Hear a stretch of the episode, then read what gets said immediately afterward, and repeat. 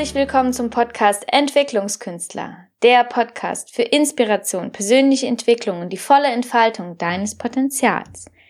Ich bin Melanie Ladu. Und ich, Eliav Danz. Hallo.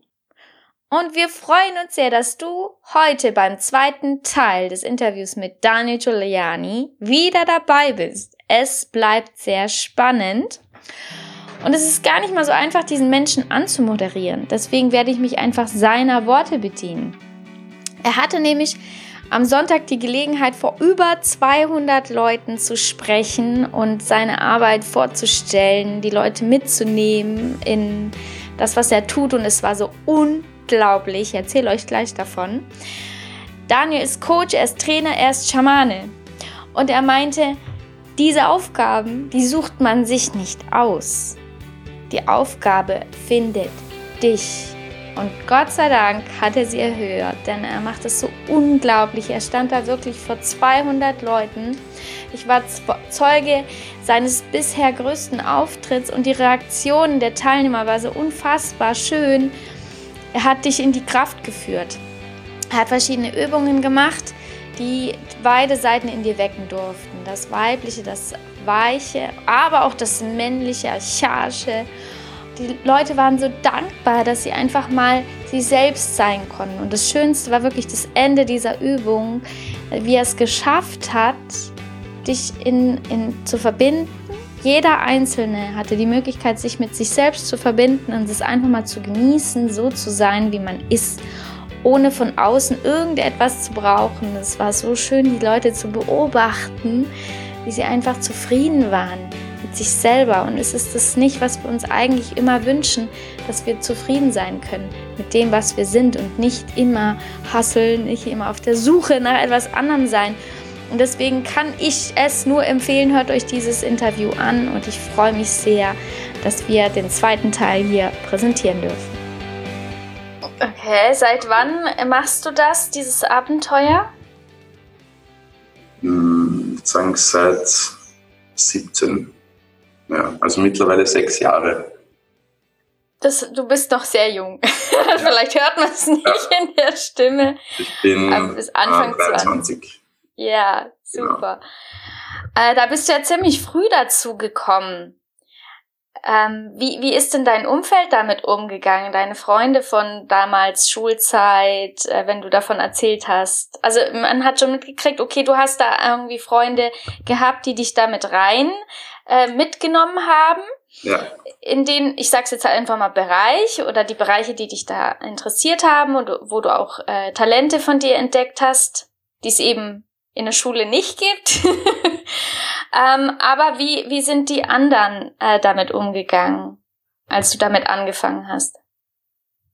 Also ich kann mal prinzipiell sagen, aus meinem damaligen Freundeskreis gibt's jetzt zwei, drei Personen, die überblieben sind.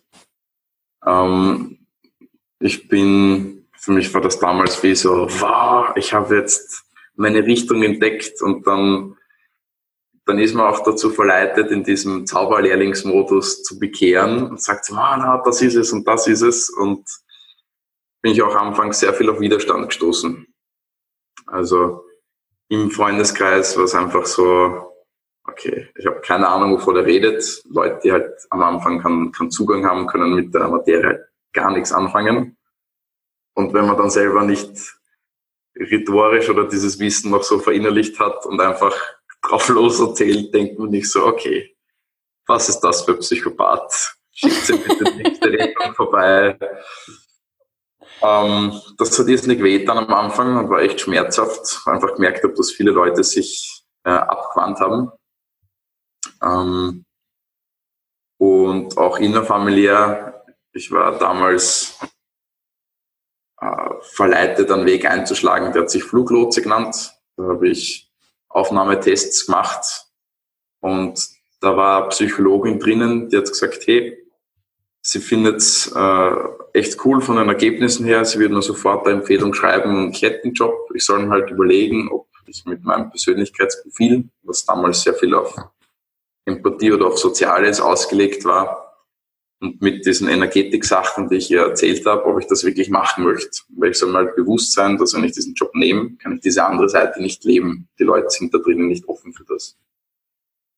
Und du bist da auch, glaube ich, ziemlich viel allein als Fluglotse, oder? Stehst ja meistens allein draußen ja, auf dem. Du schaust halt, also ich glaube, du arbeitest zu zweit in einem Team, zu Schichten, redest halt viel über in einen Bildschirm rein, wo du nur siehst, wie einzelne Dots Flugrichtung erhöht, erniedrigt und du koordinierst.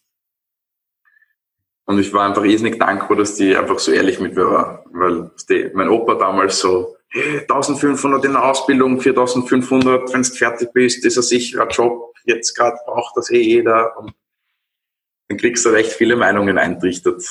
Mhm.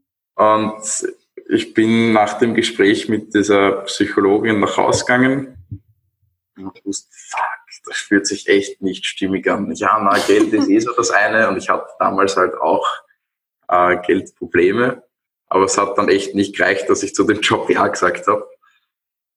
Ähm, Warum nicht? Mich, Entschuldigung, hm? dass ich da jetzt dich unterbreche. Warum nicht? Was war stärker in dir zu sagen, mach ich? Ah, das, das ist wie, als, als wäre so dieser Überlebensmechanismus vom Kopf mit oh, Geld und Überleben und du kannst dir das und das leisten. Und auf der anderen Seite hast du einfach gemerkt, okay, wenn ich die Entscheidung gehe, dann habe ich ja Druck am Brustkorb, irgendwie verrate ich mich selbst, weil ich spüre, dass es woanders stimmiger ist, auch wenn ich es noch nicht in Worte fassen kann. Und dahingehend war, war schnell klar einfach, dass es nicht, dass es das nicht ist. Also es war wie, also ich habe einen Vorteil, manchmal auch einen Nachteil, dass ich sehr sensibel bin und dass wenn ich eine Entscheidung aus dem Kopf raus mache, die meinem Herzen widerspricht, dass ich mich einfach selber abschieße. Also dann meldet sich mein Körper schnell einmal mit Symptomen, Schnupfen, Verstopfung, Krankheit, so weiter. Und das war einfach sehr, sehr deutlich damals, mhm. dass ich gespürt habe, okay, das ist nichts. Und auf der anderen Seite habe ich auch vom Kopf nicht genau sagen können, was es dann halt stattdessen ist Mhm. Ich wusste, okay, wenn ich mich jetzt in eine Situation oder in eine Diskussion mit meiner Familie einlasse und sage, okay, äh, das ist es nicht, und dann halt mit meinem mit meiner Erklärung komme, ja, es fühlt sich nicht stimmig an oder ich bin halt für was anderes da und dann sie zu fragen, ja, ja, wofür bist denn da? Und ich dann so, ja, na, keine Ahnung, irgendwie vom Kopf habe ich es jetzt auch noch nicht. Dann hätten sie mir halt einen Vogel gezeigt oder hätten mich erst recht in das reingeprescht. Ergo war meine Taktik damals, dass ich ähm, einfach davor, weil ich für mich diese Klarheit, diese Entscheidung schon gehabt habe, eine Absage hinschicke. Um mhm. dann meiner Familie einfach zu sagen, ich habe abgesagt, ich weiß nicht, wie es weitergeht, aber das ist es nicht. Und dann hatten sie auch nicht mehr so die Möglichkeit zu sagen, ja, du machst das jetzt, weil ich habe für mich schon abgesagt gehabt und die haben auch schon das Mail gehabt. Und das war so, okay, gut.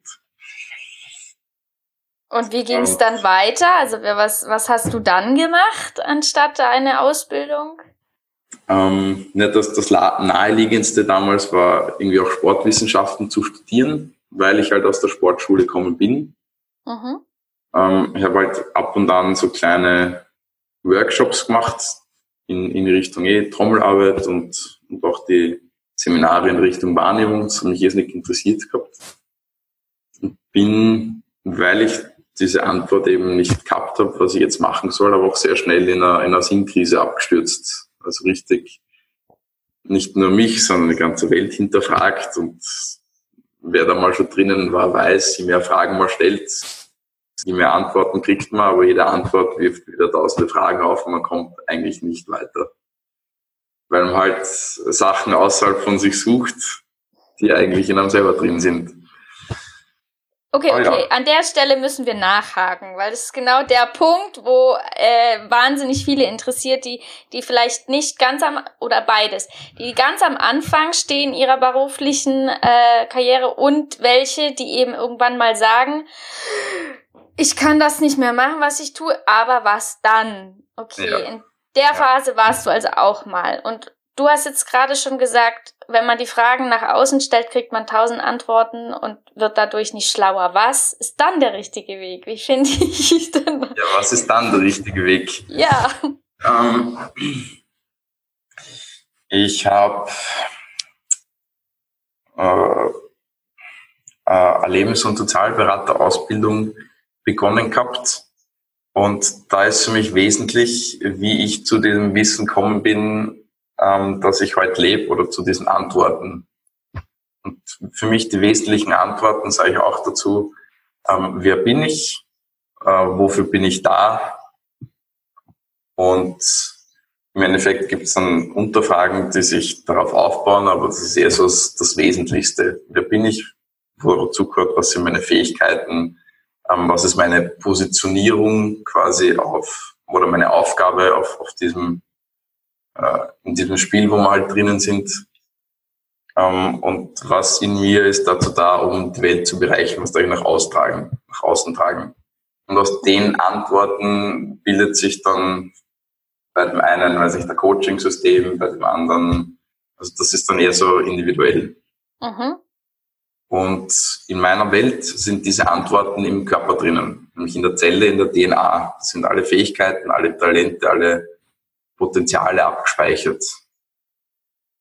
Und bei der, bei der Ausbildung war es halt am Anfang so, ja, ich habe vom Kopf her diese Fragen nicht gehabt.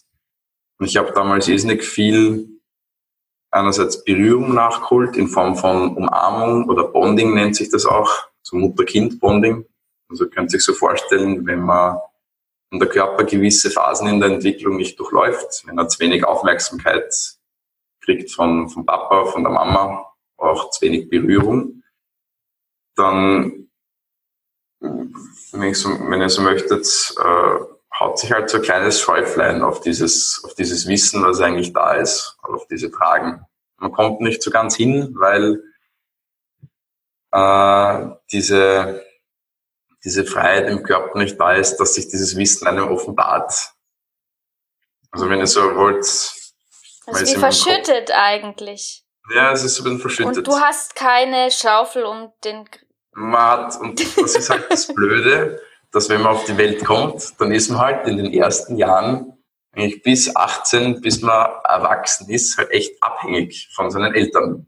Mhm. Und diese Phase ist halt wesentlich, dass man, dass man zu diesem Wissen reinkommt. Weil wenn man gewisse Sachen nicht kriegt, und bei mir war das damals halt einfach den Zuspruch von der Familie und das jetzt nicht nur vom Kopf, sondern auch körperlich zu spüren, mhm. Da hat es einfach Stellvertreter gegeben, so jetzt mal, die mich umarmt haben, wo ich viel geweint habe, wo ich in die Tiefe von meinem Körper gegangen bin, um zu sehen, okay, da sind echt viele Gefühle da, auch ein Wir war und durch den Ausdruck da ein bisschen Klarheit reinzubringen, Erkenntnisse reinzubringen. Weil jedes Mal weinen oder jedes Mal ähm, in, die, in die Wut beziehungsweise die Kraft spüren, gibt einem danach dann im Kopf wieder ein bisschen Klarheit dazu. Mhm. Weil natürlich auch wieder der, der Körper entspannter wird. Und es ist im Wesentlichen für mich am Anfang darum gegangen, ähm, zu spüren, dass ich okay bin, ähm, um aus diesem Okay-Zustand heraus, um aus dieser Sicherheit heraus mich entfalten zu können. Und wenn man jetzt umarmt wird, dann kann ich das halt bei mir so beschreiben ist halt mein Muskeltonus runtergefahren, mein Körper ist entspannt worden. Dadurch war ich mehr im Stressmodus drinnen. Und ich habe ein anderes Mindset gekriegt dadurch oder andere Sicht auf mich. Einfach weil ich habe, hey, okay, das brauche ich. Da ist eine, eine Lücke, die darf ich mir nachholen. Da gehe ich einfach mal so in einer Art, wie wir das nennen, Playfight, wie so ein Raufen mit einem Mann, um mich da mal mit meiner Stärke zu messen, um körperlich zu erfahren, was für Kraft immer steckt. Zum nächsten Prozess äh, hole ich mal Umarmung von einer Frau, die meine Mutter sein könnte, um, um da ein paar Ressourcen nachzuholen, ähm, um einfach zu merken, äh, so hey, hey cool, da ist jetzt wieder ein bisschen Weite in mir entstanden, weil ich weil wieder was nachgeholt werden darf. Und so füllt man halt diese Kanäle auf und Sachen, die man am Anfang nicht gekriegt hat. Und je mehr man diese Kanäle auffüllt, desto klarer wird es dann im Endeffekt. Also wenn ich das Bild von vorher nochmal holen darf, also ja. wenn man diese Sinnfragen stellt, ja. sagst du es ganz klar, die Antworten sind in dir und du wirst sie im Au Außen nicht finden. Das Richtig. Problem bei den meisten ist halt, dass durch ihr, ihren Lebensweg, der mit der Geburt beginnt, diese, dieser, dieser Schatz von Antwort irgendwie verschüttet ist mit wie einem Erdhaufen, kann man sich ja so vorstellen. Ja. Und das Problem ist, wir werden, wir haben keine Schaufel. Und dann benutzt du aber deinen Körper als Werkzeug, als diese Schaufel, um Stück für Stück diese Erdhaufen, der über dem Schatz liegt, abzutragen. Werkzeug im Sinne von, ich brauche den Zugang zu meinem Körper, den ich Stück für Stück durch Erfahrungen quasi öffnen kann, um dann an das Innerste zu kommen, wonach ich mich so sehne. Kann ich das so äh, zusammenfassen? Um es verständlicher zu machen? Großteils. Was halt wesentlich ist, dass der Körper, ähm, dass wir den nicht selber immer freischaufeln können, weil unser Körper Bedürfnisse hat und ein Bedürfnis ist eben Berührung. Ergo könntest du sagen, dass man manchmal eine spezielle Art von Schaufel braucht, die man selber nicht hat, sich aber von einem anderen holt, weil der diese Schaufel in seinem Körper integriert hat. Aha, okay. So, ja. Weil das sonst würde man ja auf die Welt kommen und sich, wenn nicht keine Berührung brauchen und einfach so passt, bin fertig auspacken, weiß, was ich will und die Sache hält sich, aber wir sind halt gemeinsam da. Genau, wahrscheinlich deswegen. Ja. okay, äh, das heißt, wenn jetzt jemand sich die Sinnfrage gestellt hat und nicht weitergekommen ist, ähm, was rätst du den Menschen dann? War das bei dir, als du da angefangen hast, äh, dich selbst zu erfahren und an dein Inneres heranzukommen? Gab es da einen Moment, wo du gesagt hast, ah ja, jetzt weiß ich's, was ich werden will für immer und den Rest meines Lebens? Oder sagst du, das entwickelt sich immer noch so nach und nach? Ähm, was ich ihm, ihm raten würde, äh, die, die Frage nach, nach Sinn, es, es gibt so einen, einen systemischen Ablauf das ist, das ist halt echt, echt wichtig. Wenn man, wenn die Bedürfnisse vom Körper nämlich erfüllt sind, dann weiß man mal seine Fähigkeiten, seine Potenziale. Man die gespürt, kann man sie in Worte fassen. Das heißt, man arbeitet sich quasi von unten nach oben und dann geht's halt darum, okay, ich habe jetzt, ähm, ich spüre mich, ich weiß, was meine Fähigkeiten Potenziale sind. Jetzt ist der nächste Step, eine Vision draus, draus zu bilden eine Vision, die wiederum im Herz so in Resonanz geht, dass dieses Sinnfeuer aktiviert wird, dieser intrinsische Antrieb und man damit quasi nach außen geht.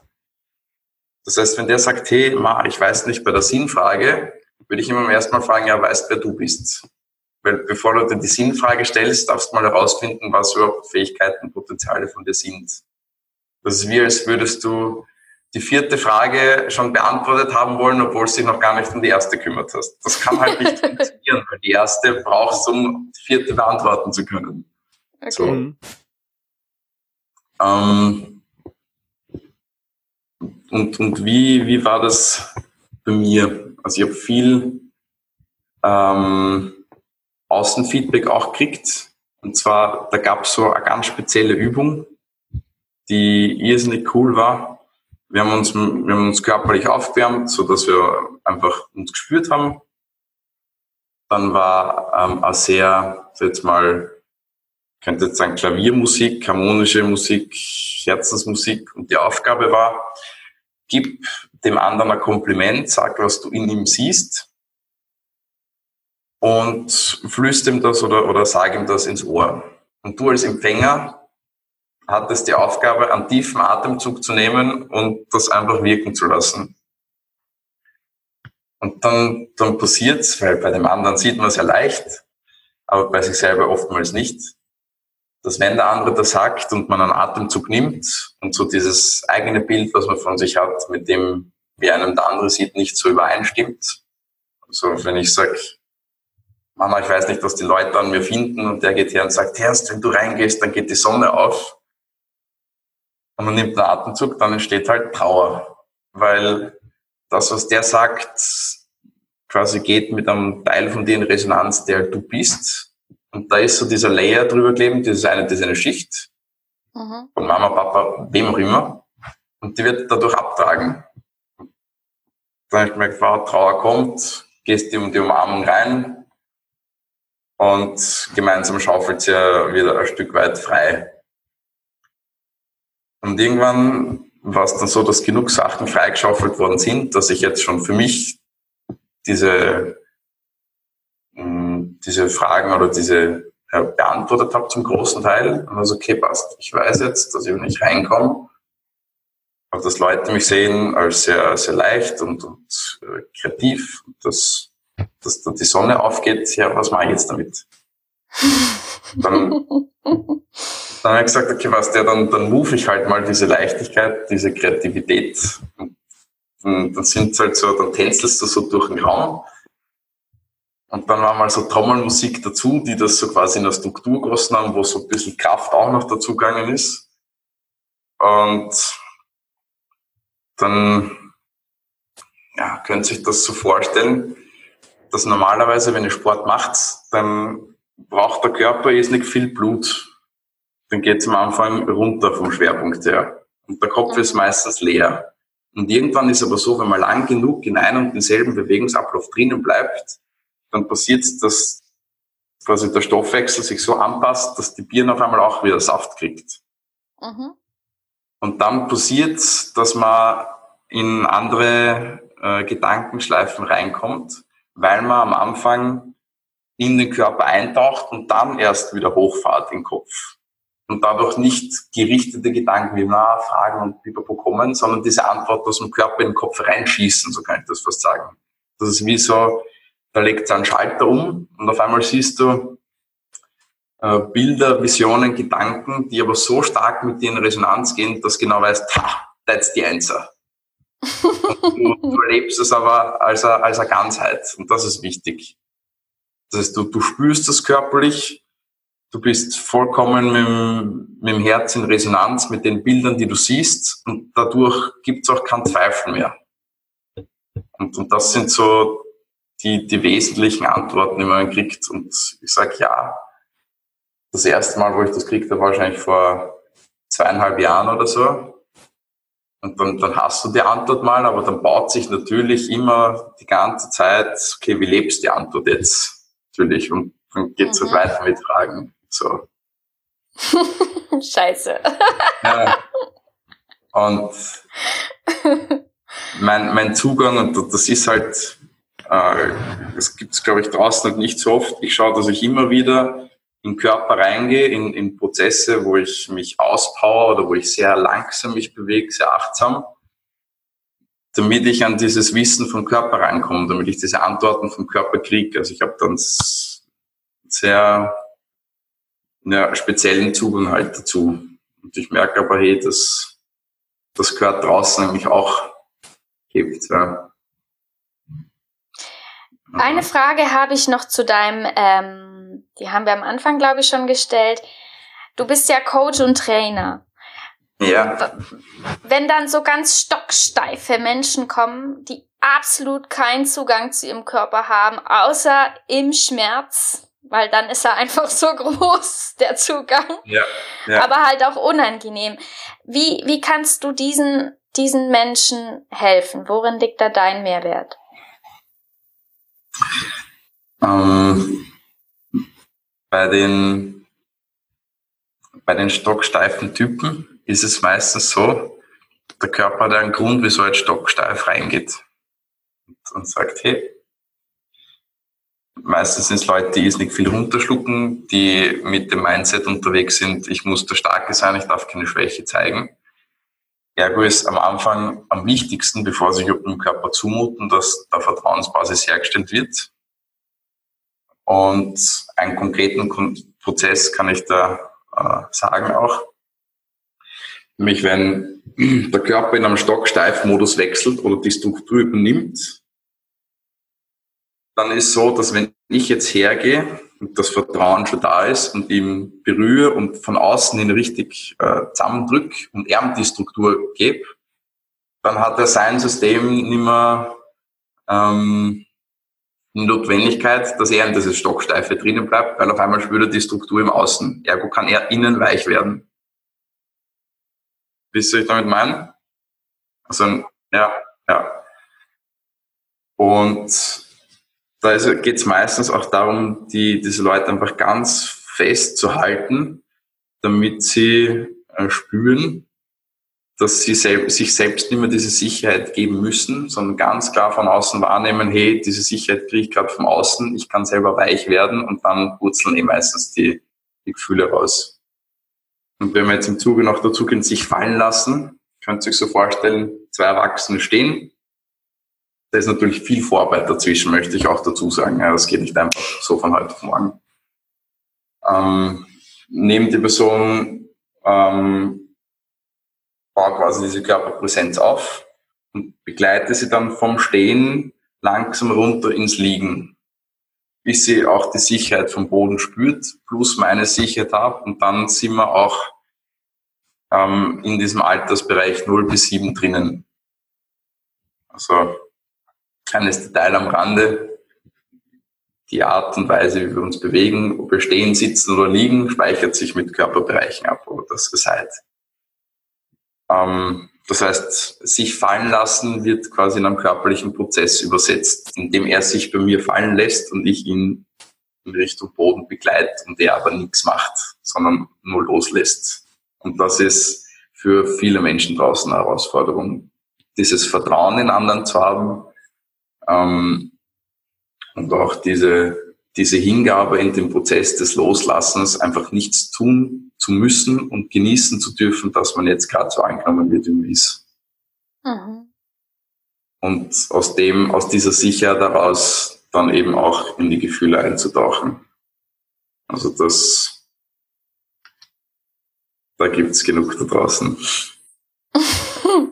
Okay, also für diejenigen, die sich da jetzt angesprochen fühlen, ähm, wir werden auf jeden Fall alle deine ähm, Kontaktmöglichkeiten in den Shownotes verlinken. Danke. Sehr gerne. Genau, und ich komme dann jetzt noch zu unser, also erstmal vielen lieben Dank, dass du uns so ein bisschen mit auf, äh, ja, mit in deine Welt und deine Arbeit genommen hast, dass wir da so ein bisschen dann teilhaben durften. Und ähm, ja, wir kommen jetzt noch zu den Abschlussfragen, die wir jeden unserer Podcast ähm, Gästen stellen. Und zwar die erste. Hast du ein Lebensmotto, nach dem du lebst, was du kurz und knapp hier äh, mit uns teilen kannst? Um jetzt ist der Moment, wo alles möglich ist. Danke. Schön. Und ähm, welches Buch ist das Wichtigste, was du je gelesen hast?